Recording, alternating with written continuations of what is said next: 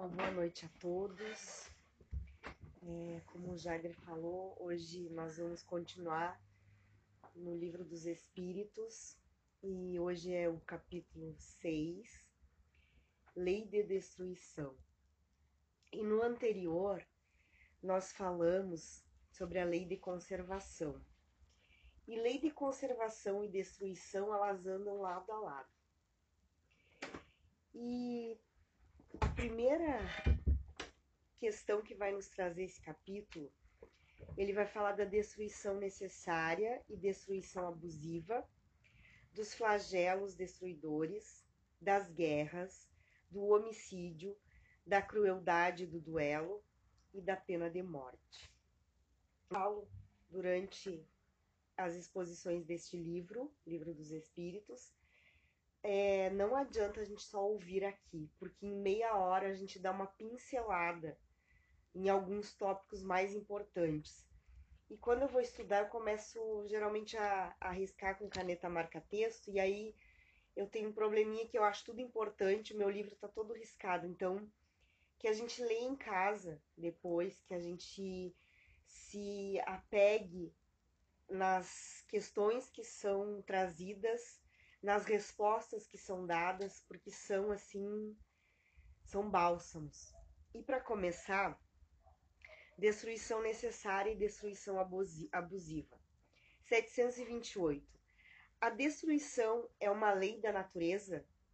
Resposta: É preciso que tudo se destrua para renascer e regenerar-se, pois isso a que chamais de destruição nada mais é do que uma transformação que tem por objetivo a renovação e o aprimoramento dos seres vivos. Bom, nessa primeira questão a gente já pensa assim, então não existe destruição como a gente imagina. Porque se tudo faz parte de um aprimoramento, de uma renovação, então a gente pressupõe que se faz necessário. Hoje, às 22 e 05 da noite, vai entrar a primavera. Estranho, né? Porque tá um frio, um vento. Não parece aquela noite que foi, eu não lembro a data, mas há um mês atrás, mais ou menos, que veio um vendaval e que arrasou. E foi assim, cidades inteiras, dias sem luz. Por que será que acontece isso? Para que que acontece isso? 728A. Então, o instinto de destruição poderia ter sido dado aos seres vivos com fins providenciais? Resposta: As criaturas de Deus são os instrumentos dos quais ele se serve para alcançar seus objetivos. O homem impõe, Deus dispõe. Lá, quando deu aquele temporal, no outro dia, a gente não tinha a sensação que as pessoas estavam mais calmas, as pessoas estavam se ajudando, se amparando, buscando saber se estavam bem, se os amigos estavam bem. Por que isso? Porque é como se a gente, no, no palavreado mais chulo, baixasse a nossa bolinha. É como se a gente entendesse, porque saber a gente sabe, como se a gente entendesse que, olha, a gente não pode tudo. Existe uma força maior. Existe alguém maior que o ser humano. Porque o ser humano ele constrói arranha-céus, ele transporta o que for. A gente vê navios, carregamentos enormes. Uma vez a gente estava viajando e a gente passou por uma por uma hélice daqueles. Como é que fala o nome daquilo? Lá em Osório, que tem aquela energia eólica, a gente passou por uma hélice.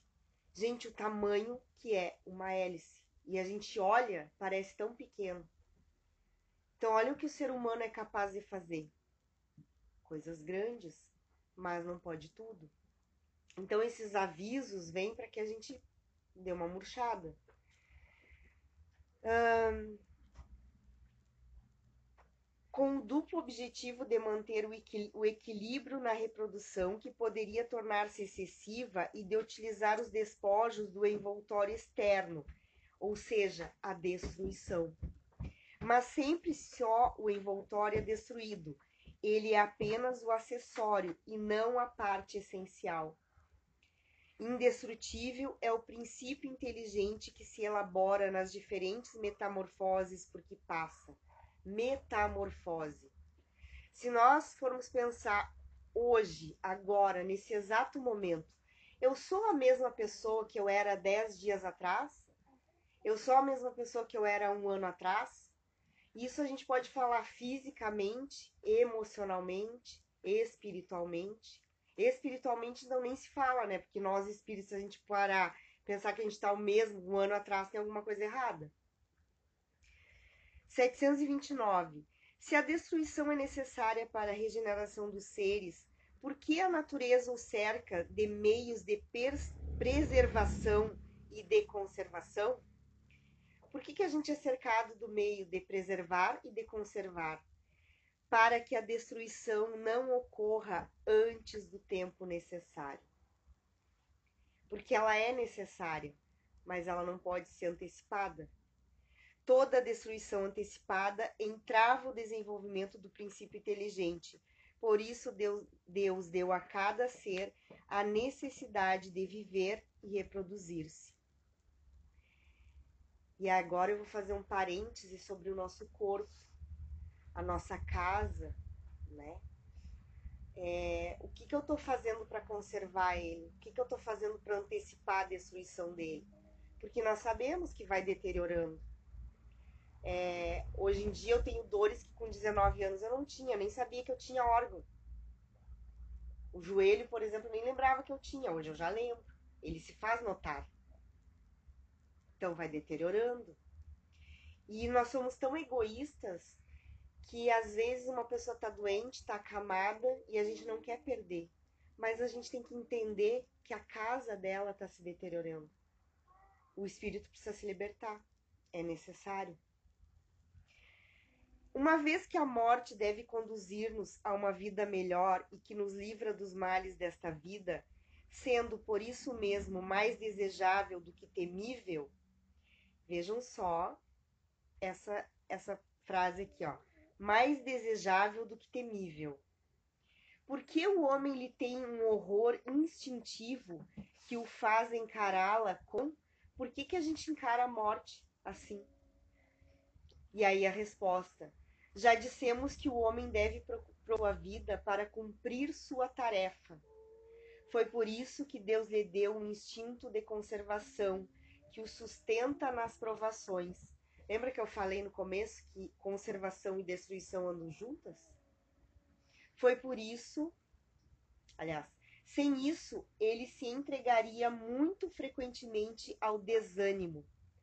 A voz secreta que o faz repelir a morte lhe diz que ele ainda pode fazer algo pelo seu adiantamento.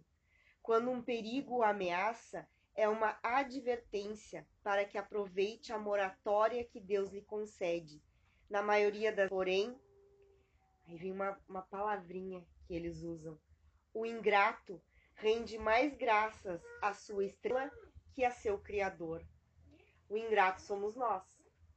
É de nós que eles estão falando. Rende mais graças à sua estrela do que ao seu Criador. Foi sorte. Bah, escapei várias vezes de um perigo, ou de um assalto, ou de alguma coisa, foi sorte. Não foi sorte, foi o Criador. Foi o nosso Pai. E a voz secreta que faz repelir a morte lhe diz que ele ainda pode fazer algo pelo seu adiantamento. Todo tempo é tempo da gente se adiantar espiritualmente. E falando em destruição, eu não podia de de deixar de trazer como é que está a destruição em nós. O que, que hoje está destruído em nós? A nossa esperança, a nossa fé, a nossa crença no ser humano, a nossa esperança de dias melhores. Porque a gente passa, a gente está aqui, sabe que é um plano de provas e expiações o que está destruído hoje em nós? O que, que a gente precisa renovar? Deixar que a metamorfose aconteça. a gente precisa parar e pensar.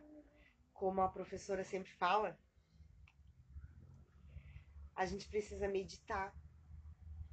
O que, que eu tenho que melhorar? O que, que eu tenho que renovar em mim? E assim como a gente passa pelos invernos das questões da, da primavera, inverno, outono, verão, da natureza, também tem isso na gente, dentro de nós. Tem épocas que parece que o inverno interno da gente não vai passar, mas passa. Mas a gente precisa buscar o que, que tem de errado, o que, que eu preciso mudar. Na questão 731, por que a natureza dispôs dos agentes destruidores ao lado dos meios de conservação? É o remédio ao lado do mal porque tem a conservação e a destruição. Então, é o remédio ao lado do mal, como dissemos, para manter o equilíbrio e servir de contrapeso. Quando deu aquele temporal, muita coisa se destruiu, mas muita coisa foi renovada, foi refeita, foi levantada novamente muito rápido. E como eles falaram nas, na questão anterior, nós ingratos reclamando que não, não tínhamos luz ou que não tínhamos água. Foi só um período. Passou. Hoje a gente nem lembra que dia foi. A necessidade da destruição é a mesma em todos os mundos? Ela é proporcional ao estado mais ou menos material dos mundos e cessa num estado físico e moral mais purificado, nos mundos mais adiantados que o vosso, as condições de existência são completamente diferentes. Ou seja, no mundo que é mais adiantado, não precisa desta destruição. Talvez aconteçam outras de formas diferentes, que a gente talvez não consiga ainda conceber, mas não a destruição que existe aqui. Por quê? Porque nós somos serizinhos muito apegados à matéria. O meu carro, a minha casa, é, o meu lugar à mesa, a minha poltrona. E tudo isso destrói. O que, que fica pra gente? Com quem a gente sentou na poltrona? Com quem a gente viajou no carro? Com quem a gente sentou à mesa para fazer uma refeição e conversou, sorriu, brincou? É o que fica. Em seu estado atual, o homem tem um direito ilimitado de destruição sobre os animais? Vejam como é profundo, por isso que eu falei que a gente tem que ler em casa, porque vai até essa questão e tem mais além. Em seu estado atual, o homem tem o direito ilimitado de destruição sobre os animais. Esse direito é regulado pela necessidade de garantir sua alimentação e segurança. O abuso nunca foi um direito. Hoje em dia, e ainda hoje, no interior a gente vê muito isso, as pessoas caçando, caça esportiva. É um abuso, porque não precisa comer. Hoje a gente vai no supermercado, tem o um alimento ali que a gente pode comprar. É, um tempo atrás a gente olhou um filme, o filme tinha uma cena lá que era cheia de cabeça de animais, assim, ele colecionava aquilo. Pra quê? Abuso. E quando falam aqui o abuso nunca foi um direito, nós podemos não ser caçadores, mas que abuso nós estamos cometendo?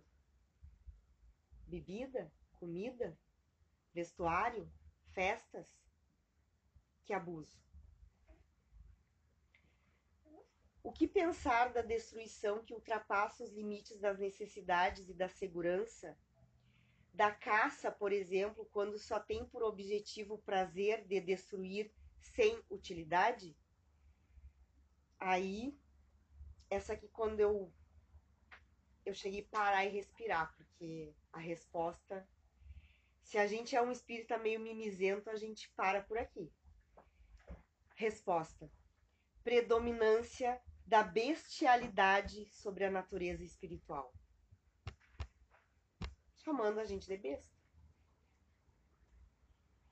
É a predominância da nossa bestialidade sobre a natureza espiritual. Toda destruição que ultrapassa os limites da necessidade é uma violação da lei de Deus. Os animais só destroem por necessidade, mas o homem que tem o livre-arbítrio destrói sem necessidade. Ele deverá prestar contas do abuso da liberdade que lhe foi concedida, pois nesse caso cedeu aos seus maus instintos. Pichações, depredação do patrimônio público. Ah, não é meu? Mas eu estou inserida naquela sociedade. Se eu estou destruindo, se eu estou pichando, isso é só uns exemplos, tá, gente? Eu estou prejudicando a mim mesma.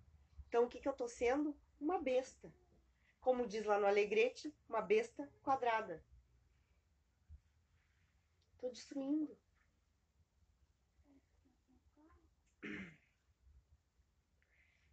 Os povos que têm um escrúpulo excessivo com relação à destruição de animais têm um mérito particular. Tem um local que vaca é sagrada. Eu consegui lembrar desse exemplo, mas tem outros. Resposta: é excesso de um sentimento por si só louvável. No livro dos Espíritos sempre tem um mas, né? Então, é excesso de um sentimento por si só louvável, mas que se tornou abusivo e cujo mérito é neutralizado por muitos outros tipos de abuso. Ou seja, não mata a vaca, a vaca é sagrada, mas tem uma série de outros abusos que são piores que não matar a vaca. Esses povos têm mais temor supersticio supersticioso do que verdadeira bondade. Então a gente tem que cuidar aparência. O que que eu tô só aparentando?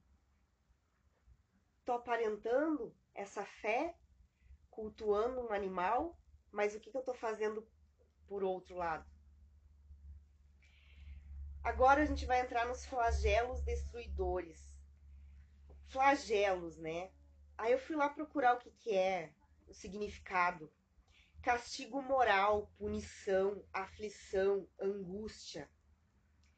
Na 737, pergunta assim: Com que objetivo Deus atinge a humanidade com flagelos destruidores? para fazê-la progredir mais depressa. Nós não entendemos isso, mas o designo, os desígnios de Deus é, são para isso, para que a gente possa progredir mais depressa. Quando surgiu a história da Covid, que começou a notícia, que a gente começou a ver aquilo ali, a gente não sabia o que, que ia ser. E só diziam assim: não tem medicação, não tem vacina, não tem nada, só ficar dentro de casa. A gente ficou com medo, a gente tinha medo de ter contato com as pessoas, a gente não sabia quem que estava com o vírus, quem que não estava, não tinha como saber. Logo depois começaram-se os estudos da vacina. Hoje a gente já está aí com pessoas na quarta dose. Pessoas que pegaram depois de se vacinar e que tiveram sintomas bem leves.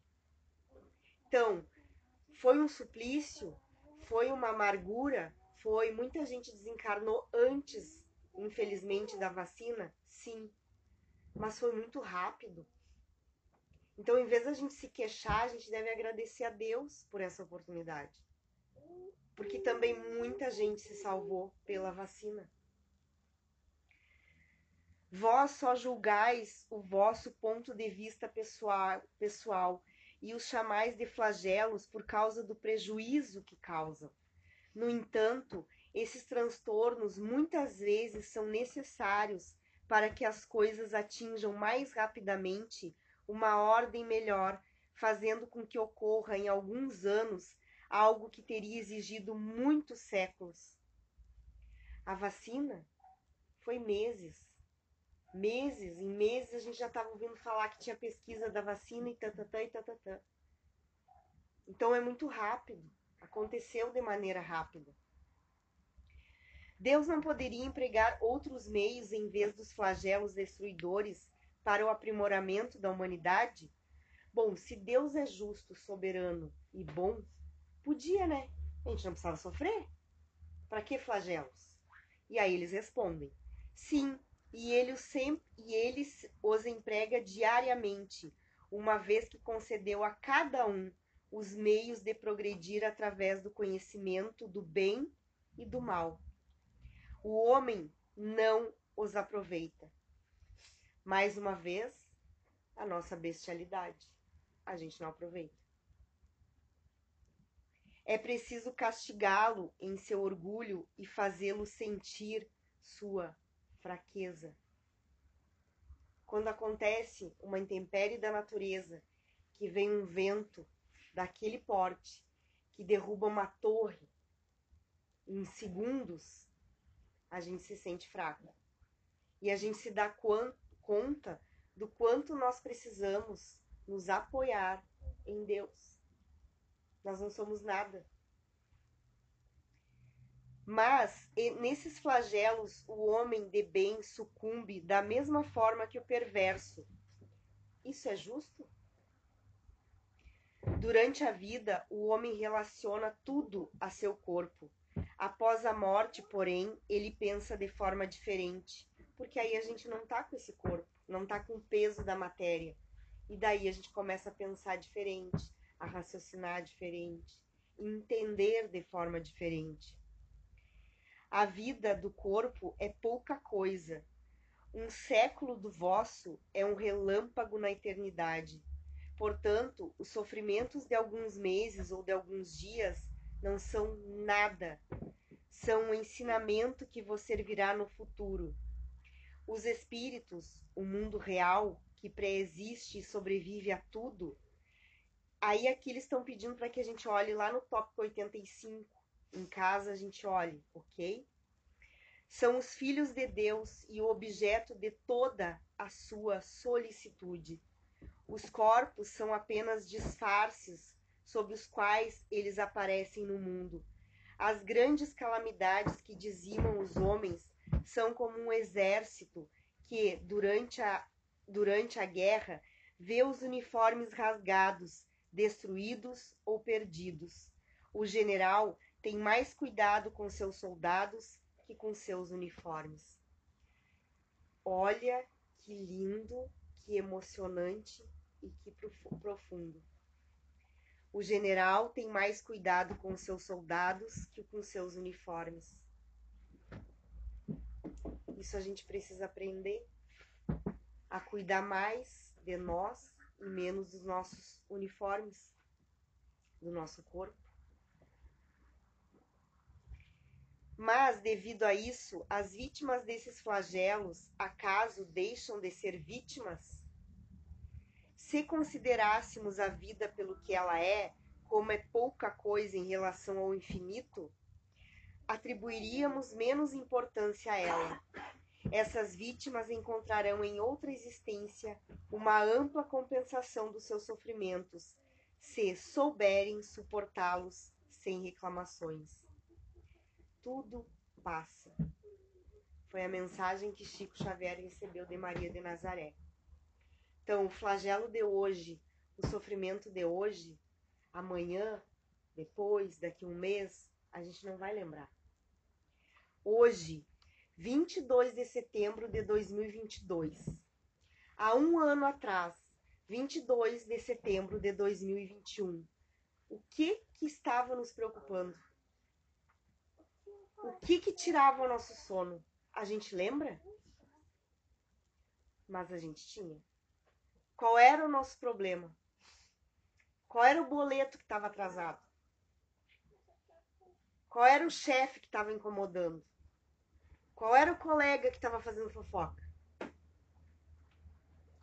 A gente lembra? Passa. Vem outros flagelos. Mas de, uh, os flagelos destruidores têm uma utilidade do ponto de vista físico, apesar dos males que ocasionam? Sim, às vezes mudam as condições de uma região, mas o bem que deles resulta geralmente só é sentido por gerações futuras. As placas tectônicas, é, né, tectônicas. Eu, gente, eu, eu, eu treinei um monte e eu errei agora, não, desculpa. Quando elas se chocam, tem uma utilidade, tem uma finalidade. Não é só causar uma tsunami. Só que só vai ser sentida daqui a gerações. O mundo se formou assim. Hoje a gente não sente aquilo lá, mas que, os que estavam lá sentiram. Os animais sentiram, a natureza sentiu. Para o homem, não seriam igualmente provações morais que o põem às voltas com as necessidades mais aflitivas? Os flagelos são provações que dão ao homem a oportunidade de exercer sua inteligência, demonstrar sua paciência e resignação ante a vontade de Deus. Inteligência, paciência e resignação. Que a gente possa levar hoje essas palavrinhas e colocar em, em prática. Inteligência, resignação e paciência. Tornando-o capaz de manifestar seus sentimentos de abnegação de generosidade e de amor ao próximo, se ele não for dominado pelo egoísmo. Então, combater o nosso orgulho, o nosso egoísmo. Vou falar um pouquinho das guerras. E as guerras, né? Qual a causa que leva um homem à guerra? Predominância da natureza animal sobre a espiritual e saciedade de paixões no estado de barbárie, só, aliás, desculpa, os povos só conhecem o direito do mais forte. Por isso a guerra para eles é um estado normal. Não adianta a gente xingar lá quem está comandando a guerra, porque para aquele espírito, neste momento, isso é normal. O que, que pode fazer a diferença? que atualmente no mundo existem mais pessoas que acham que uma guerra é anormal. Há um tempo atrás, não era assim. A maioria acharia que é normal. A maioria estaria com o pensamento daquele irmão. Normal. A guerra de desaparecerá um dia da face da terra? Sim, quando os homens compreenderem a justiça e praticarem a lei de Deus. Então todos os povos serão irmãos. Mas enquanto a gente não evoluir moralmente, a gente vai achar que a gente pode dominar o outro, que a gente pode tomar as coisas dos outros, que a gente pode levar vantagem. Qual é o objetivo da providência ao tornar a guerra necessária? E olha que contraditório. Qual é o objetivo da providência ao tornar a guerra necessária? A liberdade e o progresso. Porque da maioria das guerras veio a ânsia de liberdade, veio o progresso, veio trouxeram questões que depois foram utilizadas na agricultura, na ciência. Então tem um progresso, tem essa finalidade. Então até mesmo de uma guerra, Deus utiliza e tira o necessário para a gente evoluir, para a gente aprender. Tem mais coisas para falar, mas realmente é um capítulo bem grande. Então que a gente lê em casa. E parafraseando o Haroldo, eu falei para mim. Eu espero que de alguma maneira, de alguma forma tenha servido para alguém, encarnado ou desencarnado aqui presente. Eu vou ler uma mensagem do Caminho Verdade e Vida que chama Não te esqueças porque muitos dos judeus, por causa dele, iam e, cria, e criam em Jesus. Narra o Evangelho de João que muita gente, encaminhando-se para Betânia, buscava acercar-se do Mestre, não somente para vê-lo, mas para contemplar também a figura de Lázaro, retirada do sepulcro. Nessa movimentação, muitos iam e voltavam transformado, irrita, irritando os círculos farisaicos. Essa lembrança do apóstolo é preciosa. A situação, todavia, é idêntica nos dias atuais. A alma voltada para o Cristo quase sempre foi ressuscitada por seu amor, escapando à sombra dos pesadelos intelectuais que operam a morte do sentimento. Muitos homens estão mortos, soterrados nos sepulcros da indiferença, do egoísmo, da negação. Quando um companheiro, como Lázaro, tem a felicidade de ser tocado pelo Cristo, eis que se estabelece a curiosidade geral em torno de suas atitudes. Todos desejam conhecer-lhe as modificações. Se és, portanto, um beneficiado de Jesus, se o Senhor já te levantou do pó terrestre para o conhecimento da vida infinita, recorda-te de que teus amigos, na maioria, têm notícias do Mestre. Todavia, ainda não estão preparados a compreendê-lo integralmente. Serás, como Lázaro, o ponto de observação direta para todos eles. Somente começarão a receber a claridade da crença sincera por ti, reconhecendo o poder de Jesus pela transformação que esteja demonstrando. Se já foste, pois, chamado pelo Senhor da vida, está em tuas mãos continuares nos recintos da morte ou levantares para a edificação dos que te rodeiam.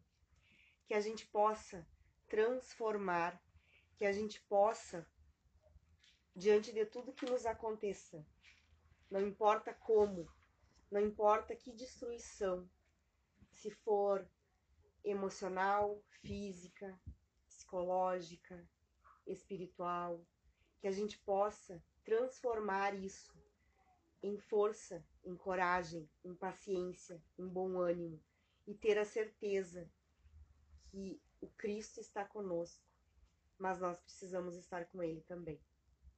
Eu agradeço pelos ouvidos, pela atenção e que a gente possa voltar para casa cheios dessa misericórdia, dessa luz que foi derramada aqui.